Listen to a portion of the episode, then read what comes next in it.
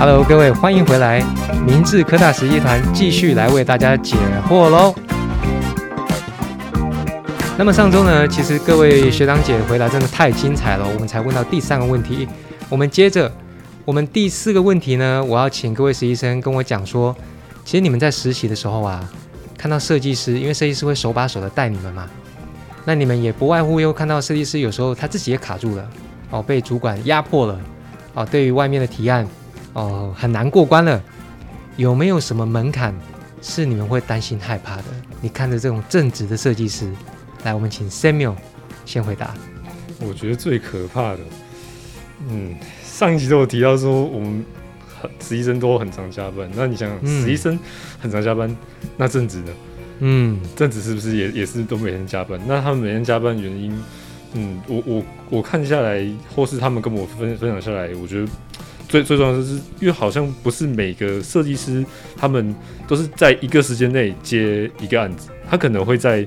这段时间内同同时进行大概呃两两个甚至到三个案子，那你同时进行这这么多工作，那每个工作的 deadline 又又不一定是就是相相隔非常远，可能有有些是今天就要，那有些是可能又又后天又就就要，那你怎么去分分配这个时间？我觉得是对我来讲是一个非常大的难关呢。OK OK，所以其实上一期我们讲到除了工作工作加班以外，然后还有什么那个行政组织上面左右摇摆不定。但现在你看着真正的工业设计师正职的哦，你反而觉得排事情的优先顺序是一个难关。是，因为他可能同时有三四个案子，但不是全部都是大的，可能有小的，然后有小改的，然后还要提概念的。真的有时候不好自己去分配，对不对？对啊，对啊，对，这确实是一个问题哦。那也给各位同学参考，因为如果一个专业的设计师，他能拿捏自己什么叫做概念，什么叫做量产，然后什么是可以是延后一点点再给的，这个拿捏其实除了设计以外，它已经包含了社会工作技能，就是你事情要懂得排优先顺序啊。所以你是不是时间管理大师？哦，我我我可能没有像那位那么厉害哦。对对对，这个说穿了就是时间管理嘛，哈，所以我们向时间管理大师致敬。好，那我们来听听 Cindy 的想法。Cindy，你觉得呢？有没有设计师的门槛是你目前看的，你未来会担心说，如果是我的话，我过不去，或是说你有点担忧的？嗯，有点担忧的嘛。呃，以现在而言，像。呃，这次实习的时候，有一位设计师，他真的很厉害，他把所有事情都统整的非常好，然后他身上超级多案子，只是他每一件事情他都记得很清楚。然后，所以我在想，就是未来的时候，不知道自己有没有能力能把所有事情都分配好，还有能不能在这么快的速度，就是做好所有事情。嗯哼嗯哼。还有就是，因为未来就是很多事情都会。就是就就就是就是可能因为像我们现在是实习生嘛，然后我们很多事情都是就是很多工作几乎都是由设计师来带我们一步一步指导我们怎么做。可是未来我们必须要独当一面，那那个时候我们真的有能力可以自己完成一个案子吗？嗯哼嗯哼，对，就是当你要单独一个人单挑的时候，独扛的时候，那 Cindy 刚刚有提到，其实跟 Samuel 的概念一样，他就是说。其实排列时间跟排列专案优先顺序啊，真的很重要。这已经 double 了哦。对，那没有关系，我们听听看试传，因为我们公司其实也有试传的设计师。那当然，试传是我们最近跟工业设计结合以后，要慢慢创出来的新的一个部门文化。那试传，你看着我们正直的，当然你也可以看我们 ID 啦，或者是说其他同事有没有特别认真到你觉得这个坎你过不去的？嗯，我觉得应该是有有一个案子已经做了非常久的颜色提案。OK OK，颜色颜色对视传就很敏感哦。对，那那你的想法是什么？嗯，这个案子其实是蛮多人一起负责的。对，但是也提过非常多不同的方向，但就是抓不到老板喜欢的点。嗯哼，因为有时候可能老板也不确定他到底要什么。那旁观者清，你有没有过去指导一下？哦，我也有参与到一些部分，你有参与哦，你也有受难一，你也有受难一下，修了蛮多图的。那其实心里还是害怕，说到底何年何月才提得完那种 feel。对。但在实习的阶段，是不是有点像设计师前面会帮你扛，主管会帮你扛的感觉？哦，对，其实我觉得设嗯，实习生跟设计师最大的不同，就是因为你们位置不同。你做错一些事情，可能别人不会这么直接的针对你，因为你对他们来说，你可能只是小朋友。嗯。可是你是正职就不一样，你的身份完全不同，你应该要有一定的程度。是的，是的。嗯，要求我觉得会不太一样。那其实我也补充说明一下啊，因为我们公司的文化，还是说我们的部门文化。我们希望所有实习生都参与政治的案子，但是其实有个重点就是，我们真的没有让大家背太多政治该有的压力跟责任。那所以其实这么一说起来，大家拖着下巴思考一下，啊，真的很难赚吗？其实还过得去。说真的啊，因为我们我们请各位在做东西的时候啊，企业主在请各位做东西的时候，理论上。各位是要努力做没错，但是你们承受的就是叫单一压力，也就是图画完、提案提完，其实还很多啦，很多细节。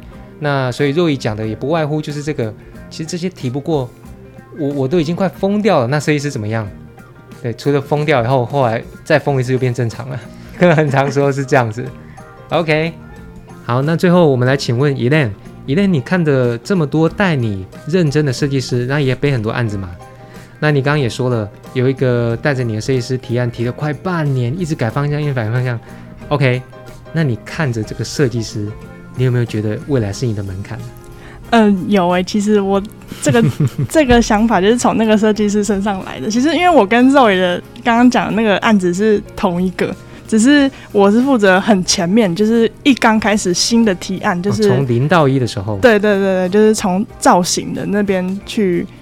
去参与这个体验的，然后当时我就想说，这到底是什么东西？为什么会一直提不过这样子？对，因为往呃之前的案子都没有这么难过的，所以当时就是因为我们有很多个呃部门要一一关一关就的去把它提过嘛。那比如说我们自己会想一个造型，我们喜欢的。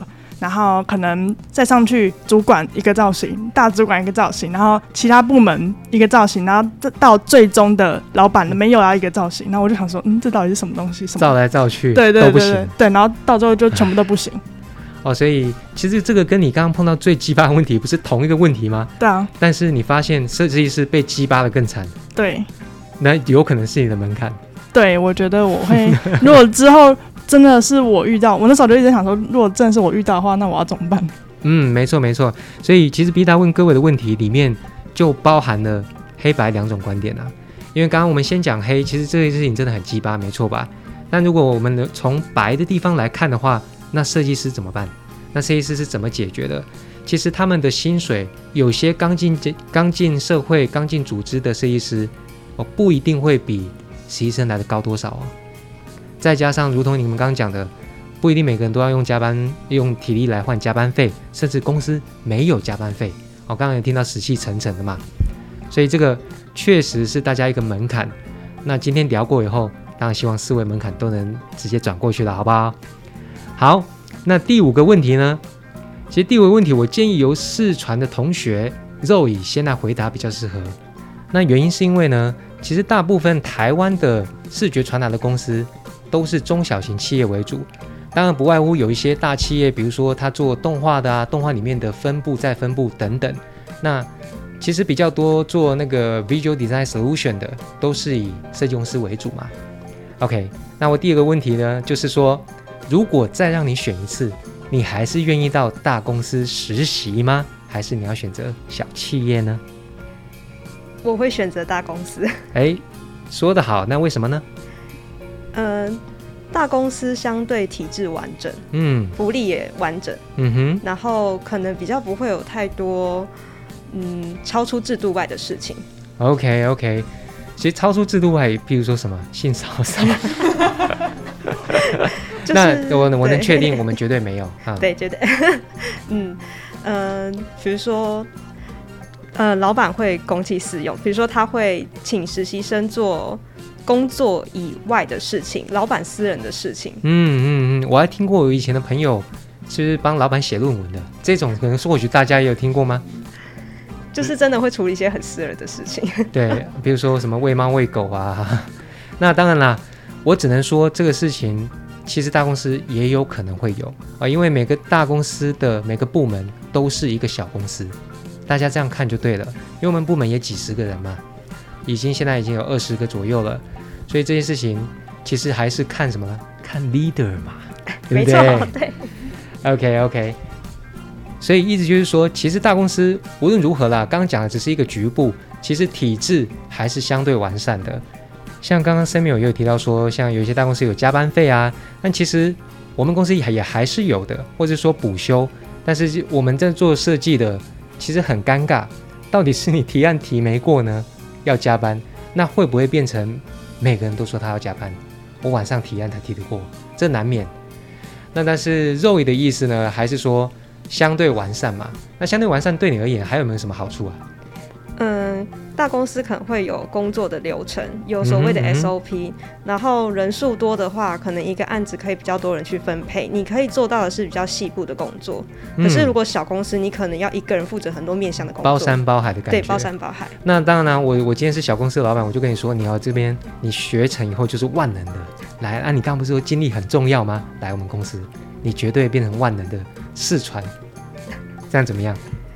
呃，我有个同学，他就是去超级小的，真的是超级小的公司哦，就像那种工作室的样子，可能比工作室还要再早一点。还有比工作室更小吗？是是一个那个 卖红茶的吗？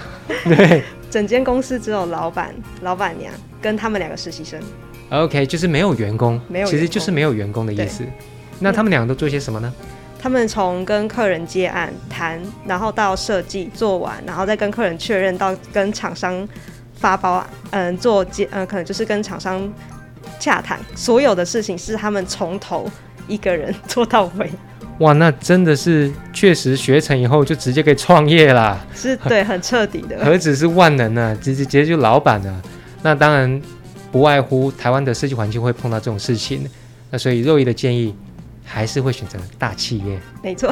好，下一位 Samuel，Samuel，请问如果再让你选一次，你还是想来大公司上班吗？嗯，我先说我答案好，我会选择来大公司诶，因为像刚刚座椅的朋友啊，他他他说可能你你可能去一间小公司，你可以呃一次学很多东西嘛，因为就变老板了嘛。对，因为毕竟是老老板，然后直接来教你，然后会让你做很多事情，你会学到很多东西，但是。我不知道这个可不可以拿股票来来来来来比喻？可以可以，我们的频道是很 open 的。像股股票，如果你要分，有分两种吧，一种就是稳定成长型，另外一个就是直那个大家所谓标股。那想必大家也知道，标股涨得越快，跌得越快。那如果把这个比喻套到这个来来说好了，那你有可能可以学到很多，但你有可能学到很少。非常漂亮，以后各位可以不用听古癌听 Samuel 来来来来听我的频道。好，Samuel 老师，对对对，就是说，其实大公司算稳定成长，那你可以在这一段稳定成长中找到你自己的经历，然后学习与否，就如同你刚前面几个问题回答了，你调整自己的心态，把它都包回家，对吗？是，而而且我觉得你要先有好的生活品质、好的生活条件，你才能做稳定的成长。嗯，讲得漂亮。那我们来问一下，我们实习生里面最有组织性的 Cindy，如果再让你选一次，你还是愿意选择大企业吗？还是要挑战小公司呢？嗯，其实我当时想的时候，我其实一开始我其实有想过小公司，嗯，可是也是像前面 Zoe 所说的，就是大公司比较会有组织能力好 SOP 那些的。呃，像我这边有个朋友，他。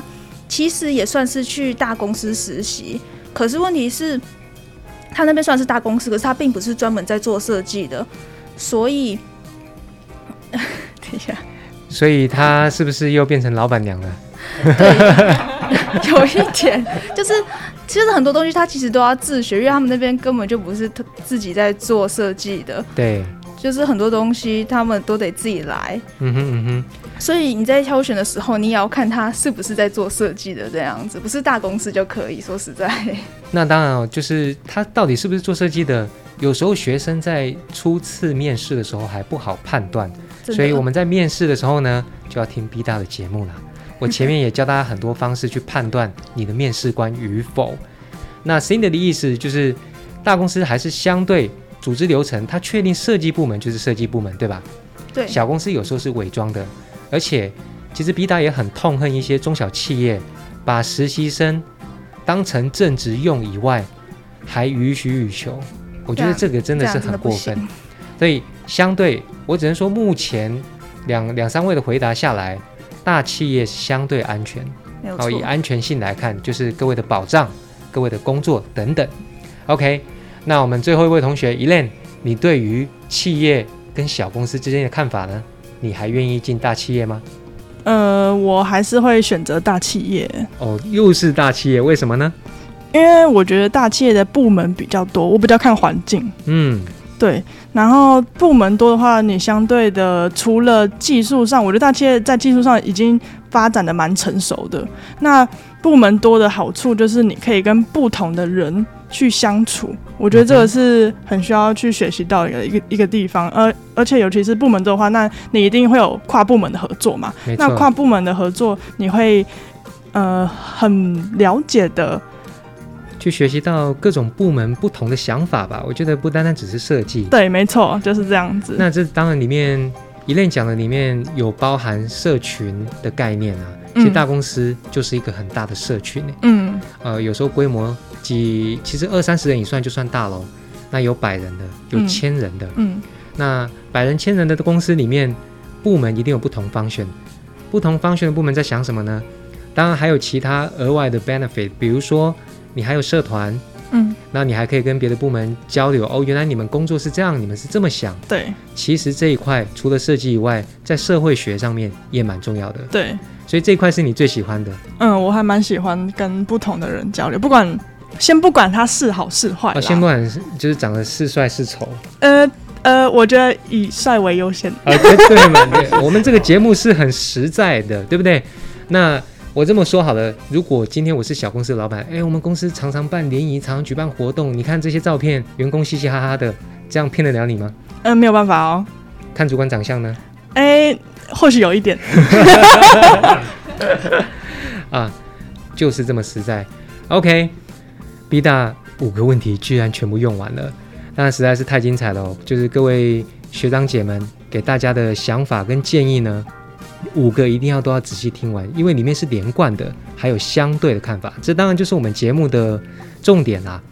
好，按照惯例，今天我就不是你们主管，来，各位，你们可以问我你们一直以来想问但是不敢问的问题，来吧，我都接受。一类你先吧。哎，我我可以问两个吗？哦，好，可以，可以，可以。好，你第一个问题就用完了，你可以问两个吗？好，可以。嗯，我第一个想问的是，那如果说，比如说我们现在刚出社会，还没有任何工作经历，那我们到一间公司之后，要怎么去跟面试官谈薪水？嗯，OK，这个问的漂亮。那我先以人资的角度来回答，因为我们之前也做过人资特辑嘛。其实各位在面试的时候，不是都会写一些简单的资料表吗？其实资料表上面就可以写你期待的薪水，这时候人资一定会先看过一轮的。那这边里面有个双面陷阱，请你一定要仔细记好。既然他已经看过你开的薪水了，还找你来谈，表示什么？有机会，嗯，对不对？嗯。所以你写的 range，因为我们一般我们在刚出社会没工作的时候，都会写一个 range，比如说三万到三万五。第一个技巧。先把 range 缩短，三万三到三万五，这样子也可以。嗯，我三万二到三万五，像三万到三万五，你们应该能猜得到答案的吧？面议肯定是三万，嗯，甚至二点八，嗯。但是 B 大给大家的技巧呢，第一个还是开 range，因为表示你是一个有弹性的新鲜人。嗯，但是 range 缩小到三千以内，嗯，三千是一个坎。好，那当然如果你自己。当下他就说不好意思哦，那个三万到三万五，那我们这边就三万一耶，怎么办？说那如果我可以用我的表现来换呢？我在试用期，您可以考核我，但是如果我表现的好，希望还是有弹性的机会，或者公司有没有其他升迁的管道啊？这个在 B 大以前的节目有仔细讲过，大家可以回去捞来听听看。那快速简洁两个技巧，第一个润距缩小还是要开。你不能写一个我五万，非五万我不干，那你在人资那一关就挂了。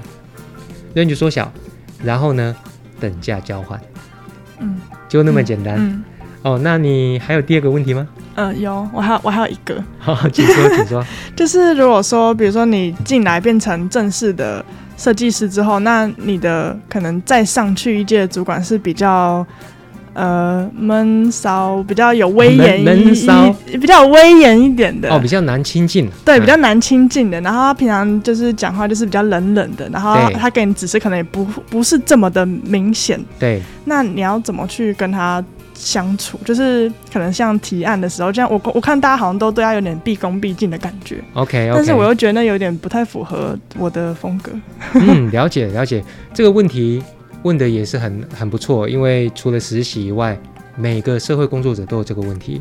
那 B 大给所有人一个建议：你那个案子你已经尽力提了以后，无论好坏，那是你尽力的东西，我们没有对不起谁。提案就是正常态度提。当然，如果你摸着自己的良心，你追剧追到十二点才开始用两个小时去做，你隔天发现提案不好，你一定会心虚。嗯。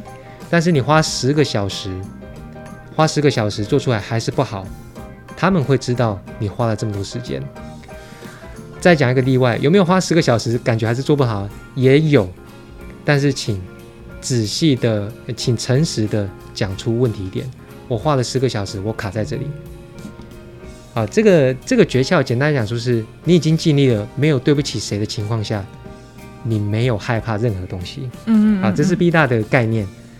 我已经尽力了，那我的能力目前到这边，说不定那个主管有时候给你超出能力的任务，就是要让你超越自己啊。嗯哼。他就知道你做不到。嗯。但是他却发现了你花了哦 N 个小时在做。你的态度是很泰然自若的，因为老子已经尽力了，嗯嗯，怕个毛，对不对？嗯哼，所以不用担心。当你担心的时候，请检视一下，你尽力了吗？嗯，了解。哇，怎么连最后要问我的问题都要都是这种教学性的呢？哎，没有人要问我比较坏的问题吗？来，Samuel。那那那那我我我就问一个，虽然虽然我刚刚前面说什么那个实习很重要是负责任的，然后你要尽心尽力还是啊你在骗我？没有没有没有没有没有，你你等我讲完啊。那可可是，虽然我是很负责很尽心尽力，我会把每件事情都尽可能。这种事由自己讲出来还是怪怪的哦。啊，没没你负责负责。嗯，但但是我有时候就是真的很想要打电动。对，但是我我我因为要把这件事情做完，我必须花上。八十帕的时间，那我只剩下二十帕的时间打电动，那我怎么办？我想要玩五十趴，那我该我我我我我有什么办法可以就是可以偷吃步，然后可以可以让提案可以过关，然后主管看了也不会觉得嗯，我不会觉得你在偷懒。哦，这个这确认哦，你是一个好男人，你不是时间管理大师哦。那大家回想一下，我上一次传非工作的讯息给各位的时候是在什么时候？今天有时候闲暇时间嘛，对不对？对。有时候是半夜，呃，你们发现了吗？是。啊，那虽然这个这个解决方案不是每个人都适用，是比较变态一点。你刚刚 Samuel 讲的说，他只有一百趴时间，他觉得他八成时间要来提案，只在两成的。但我就想打五成的时间的魔兽猎人，怎么办？哦，魔物猎人，魔物猎人啊。那请扩增你的一百趴，这是第一个方案，就那么简单。这个概念很简单吧？OK，这么硬吗？这么硬？对啊，那个我们的一百趴，你的一百趴是十二个小时，我的一百趴是二十四小时，就是这样子啊。这个这个比较变态一点，可是可是各位啊，因为你问的问题是说，你就想打这么长的魔物猎人嘛，对不对？熬夜打魔物猎人会累吗？不会啊。对呀，你看怎么会累？这事情不就搞定了吗？好，那我讲比较常规的方法哈。呃，比就比较科学了。我们刚刚刚这个是有点违反人体工学，对不对？其实 B 大的一百趴时间也没有二十四小时那么夸张啦。B 大一百趴时间，我认为是十八个十八个小时。其实我在开车的时候就已经开始做我开心的事情了。我在听我想练的音乐，所以我就听，我就先熟悉了嘛。那我回去的时候呢，科学方法就在这边。你在提案有时候要 sketch，那个你离不开电脑，建三 D 离不开电脑，对不对？你真的建三 D 建到卡住的时候，停下来，把时间切断，去打电动，这是可以的。打完电动回来看，原来我刚那么笨，哦，我不是我不是指 Samuel，我是说整个设计的状态，因为我们是设计人，我相信这是通用的。真的卡住，你停下来去打个电动，但是打电动的时候就很过瘾嘛，很亢奋的，对不对？喝个咖啡，回来看，哦，原来刚卡在这里哦，大傻逼，这样就搞定啦。那第二个方法，我们在做设计工作的时候有很多种，比如说我们要 rendering 嘛，扔下去打电动，哎呦，对不对？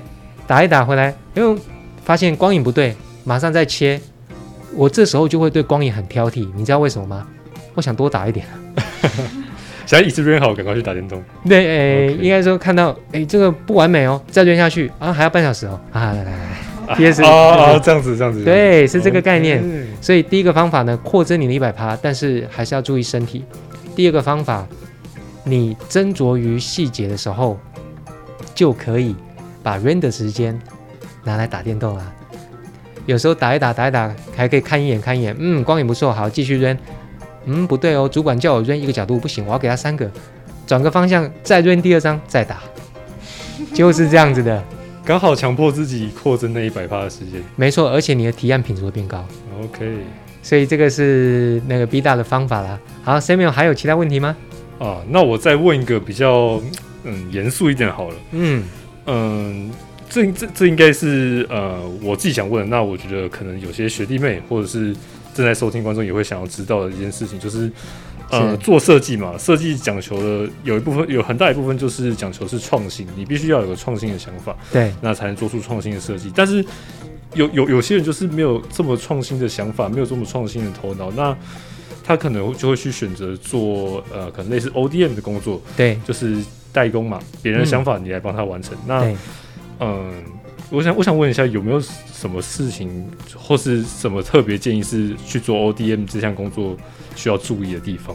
哦，像 ODM 的话，它其实我们是工业设计师、视觉传达设计师，但 ODM 专职的 ODM 人员，他有很强的分析能力、建图能力、制成能力，看起来好像都有咯。但你请他一个人来 create 一台全新的试试看，不一定会有。所以我分两块，ODM 的人员呢。他其实最强的就是操作设计软体的技能，对，而不是中间设计这两个字。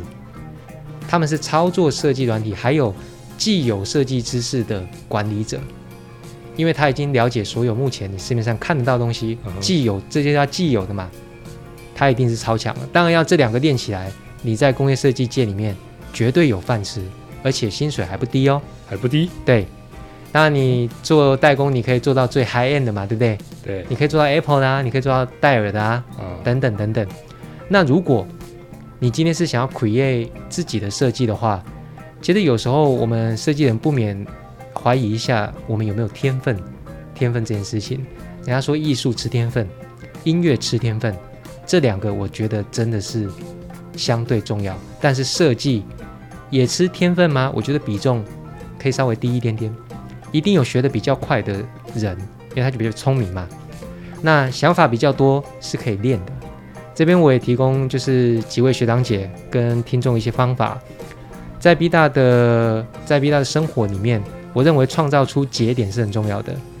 因为 B 大有很多兴趣啊、爱好啊，通通常也会跟大家分享嘛。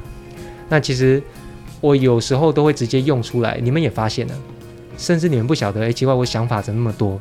其实都是我的生活经验累积，但是前提是我们的本职工作要做好。你把一项技能练得顶强，再让其他兴趣进来，那你就会很丰富了。当然了，呃，我对 Samuel 的印象而言，你一定很会做那种电玩类相关的设计啦，所以这个就一定是你的天分。OK，那我们对于四传仔呢？四传仔，你有没有问题想要问公社仔？其实我想问的跟工作比较没有关系。没有问题，Come on。我想问 B B 跟明治可达合作这么多年，我们算是表现的有在前几名吗？嗯，了解了解。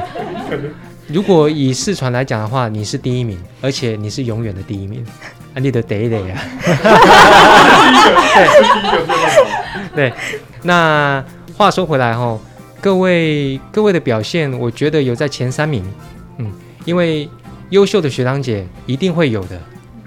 这个必须实话实说，但是你们前三名肯定有。那通常前三名的分数已经不好分了，前三名就是什么九十九十一，拿他八十九等等。那看当下当年案子的状况，那各位的态度是很棒的，态度基本上都是名列第一名的。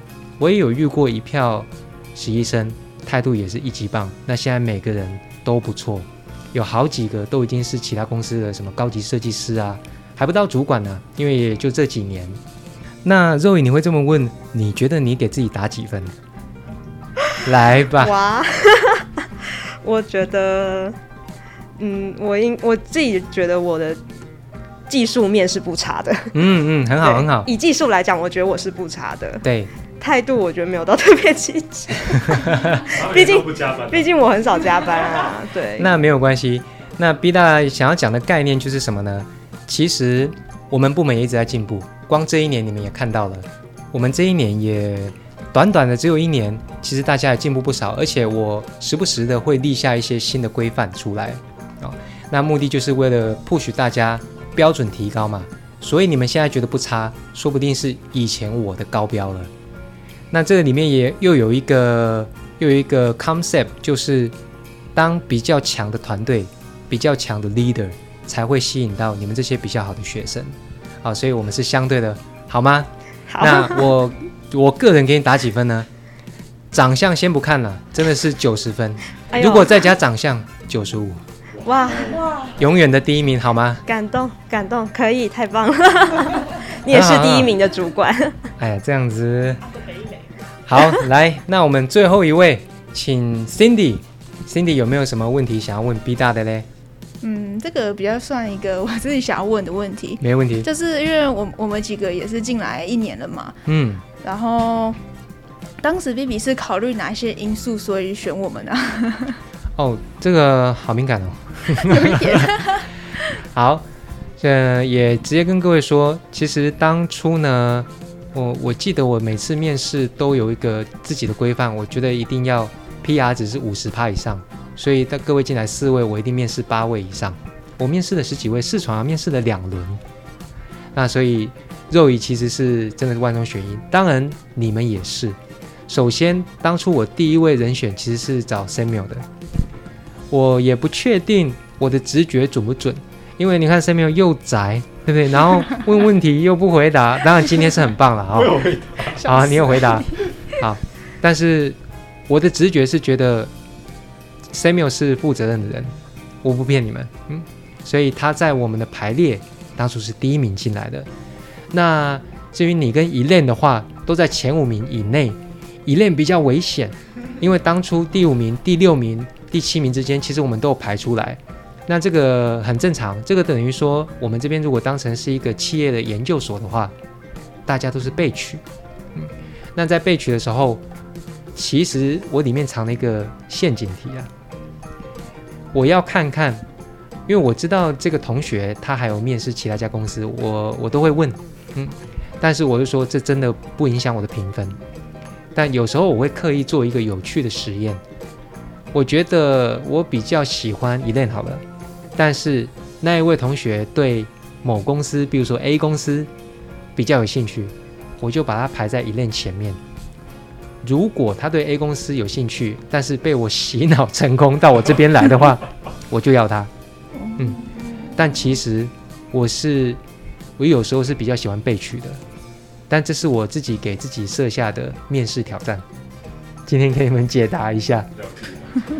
我比较喜欢 B，可是 A 跟我说他可能其他公司很有机会上，基本上就已经是讲好的那种 feel，我会刻意把它排在被取前面。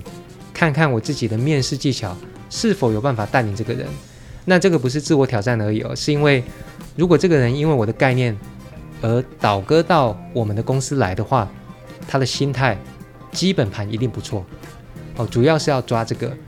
那其他人呢？其实你们都已经是 PR 值五十以上了，你们已经淘汰一半掉了一半的人了啊，所以不用担心，你们都是优秀。那事实也证明我没有选错嘛。啊，好像有哎，哎，今天哎哎哎哎啊啊！目前目前各位在场的是我没选错的啊，谢谢，我爱大家。好，下一个问题，呃，就是因为呃，B 大跟林志其实合合作很多年了，所以我很好奇，为什么会有这个机会？是我们去找你吗？还是有什么原因呢？哦，这个很明显是看长相吧？这这种答案对不对？这太清楚了。那除了长相以外呢，我还是讲一些比较科，就是 科学的东西。是这样子啊，呃，其实 B 大以前一开始也不是主管，但是实习这个制度呢，算是从我这边就是成长上来的。因为我原本明智的同学在我们这边只有实习一位。但我认为，同学不该仅止于此。那同时，我在自我成长中，部门也成长了，然后我的职位确实变成领导职。开始，我自己主动跟人资提，我要跟明智扩大合作，从两位到三位，做出成绩到四位、五位，到今天的六位。所以，我一直有在把同学的价值带出来。那同学也因为我们的价值知道，哎，这个团队不错哦，进来学得到东西哦，才因此成长到现在。啊，跟长相还是有关系的。OK，那各位还有没有想问我的问题呢？哎，B 大，我有一个问题想问你。好，那个随便问。你在这么年轻就有房有车，那想请问一下，你到底薪水多少呢？我们到底好不好赚呢？哇，这样子这么狠呢？房跟车是我借贷的 啊，但是呃，既然问了，我还是必须得答哦。所以我现在薪水好不好赚呢？我必须跟各位说，设计还不错，各位设计是不错的。那因为我的职务的关系，我前面当然也付出了不少。所以我现在年纪相对比同等级的还要轻一些。嗯，那至于薪水这个玩意儿嘛，嗯嗯，我可以给各位一个概念哦。嗯，我们现在如果你是领导职以上的话，看年薪。哦，那你年薪多少？我靠，你你们太狠了吧！好，我的年薪是绝对有破百的。嗯，然后看公司表现哦，因为领导职绝对是要。抓着撑着公司一起成长。如果公司这几年真的很不错的话呢？嗯，破百还有可能再比破百多一点呢。嗯哼，嗯，那当然这个这个也是给各位一个希望。嗯，我我们为公司打拼，你前面打拼的说多做也没有比较多薪水啊，这是呃各位的家长最会讲的嘛。那大家别忘了，公司不赚钱的时候有扣过我们薪水吗？大公司绝对没有吧？对，是没有。小公司有可能哦，对不对？像那个变老板娘的，没错没错。所以呢，B 大也可以跟各位老师说，领导职以上看年薪。嗯哼，年薪破百不是梦，好不好？好好。有房有车不是梦吗？呃呃，就是我载你。OK，那来四船仔，再给你问一个问题。那我想问，假如我毕业之后回来，嗯，起薪可以多少？哎，问的不错，问的不错。这么直接问题，我就很，我就很喜欢。如果你实力够的话，基本上你实习，啊，因为大家也不知道你们现在实习的薪水多少嘛，会比你实习多一万以上。如果你够强的话，当然 别忘了刚刚你们第四个问题回答的怎么样啊？每个人都有门槛，对不对？我觉得这是基本盘。这是我们做设计这个行业该有的、该有的价值。当然，我不是说每个公司都会这样子。我认为，你出去找工作，起码找超过你薪水实习的时候一万的公司，这是最健康的。好，那也希望你们加油啦！哇，今天真的是太精彩、太精彩了。好吧，各位听众还有学弟妹们，无论你是否已经在看实习单位了，或者呢，你未来即将面试。不晓得该怎么选，该面对什么问题？我相信这两集已经帮你解了九成的疑惑了。欢迎在这一集底下留言，这边还有很多设计之心可以帮大家一起解惑。All right，那么心情好坏呢？你自己决定。B 大的黑白观点，祝各位鹏程万里，学业进步。B 大真的很爱你们，谢谢你们。耶，拜拜。好了，那如果再让各位选一次，你们还愿意当我的 team member 吗？愿意，我我考虑考虑一下。哎你们好不诚恳哦。